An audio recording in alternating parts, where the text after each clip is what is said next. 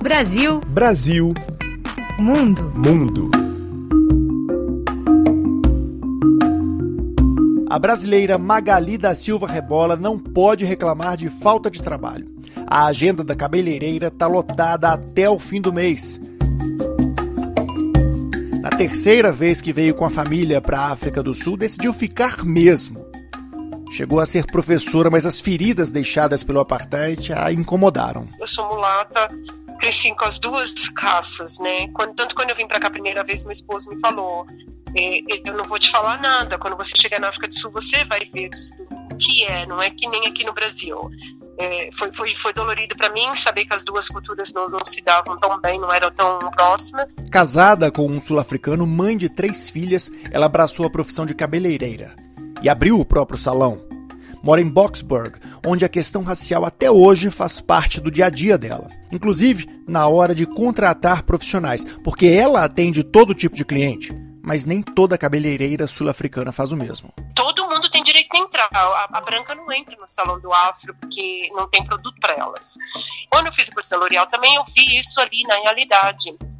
Quando era para fazer o cabelo, vamos fazer aprender agora a fazer a, a tinta, né, um highlights, que o negro não usa muito highlights porque danifica o cabelo deles, que eles usam muita química no cabelo, que é o alisante.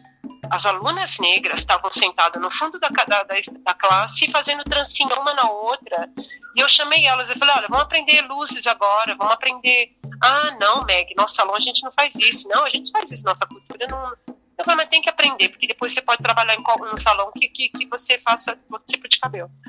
Quando era para aprender, por isso que eu tenho dificuldade até hoje, eu estou sozinho de novo. Eu não consigo achar cabeleireira, porque elas não fazem todo tipo de cabelo. A brasileira nega que queira espalhar a ideia de que toda negra tem que alisar o cabelo, tanto que está importando do Brasil produto para cabelo cacheado. Ela lembra que a escolha de uma sul-africana como Miss Universo no ano passado foi ótima para a autoestima das negras desse país. Depois da Miss Universo agora, a gente vê muitas ainda já agora quase aceitando o próprio cabelo. Porque o problema também vem do bullying, né? Vai pra escola, eles dão risada do cabelo duro, do, do cabelo afro, né? Apesar da economia da África do Sul ter entrado em recessão, a Magali não quer voltar para o Brasil agora.